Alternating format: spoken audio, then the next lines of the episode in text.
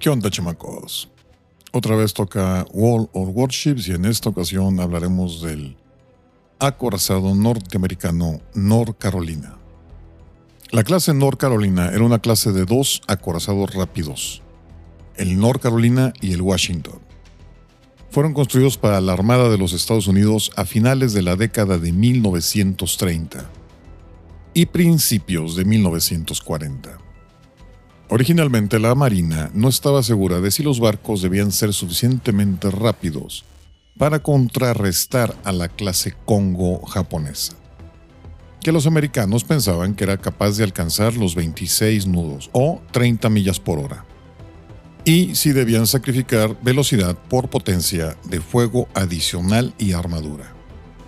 Pero el segundo tratado naval de Londres ponía como requisito que los buques capitales tuvieran un desplazamiento estándar de menos de 35 mil toneladas métricas. Esto impidió que los objetivos deseados se cumplieran por completo dentro de sus límites. Por lo que la Marina consideró más de 50 diseños antes de elegir uno.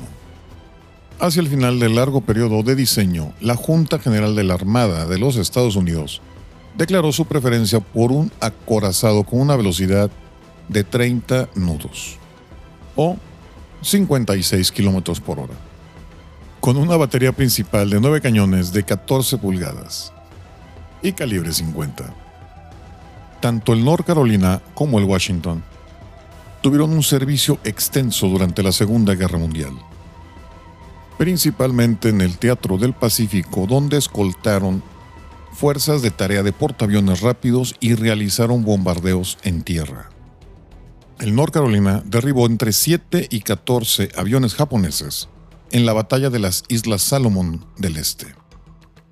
Pero más tarde fue alcanzado por un torpedo del submarino japonés I-15. Durante la batalla naval de Guadalcanal, las baterías principales fueron dirigidas por el radar del Washington y lograron dañar fatalmente al acorazado japonés Kirishima provocando su hundimiento al día siguiente. Después del final de la guerra, el North Carolina participó en la operación Alfombra Mágica para la retirada del personal militar estadounidense en los despliegues del extranjero.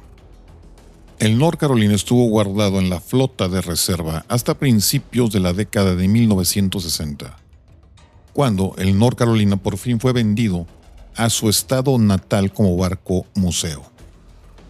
Bueno, chamacos, aquí en la descripción les voy a dejar el link al artículo de donde tomé la información. Sin más por el momento, yo me despido, les deseo buena mar. Y como siempre, ya saben, si quieren, se lo lavan. Y si no, pues no se lo laven. Adiós.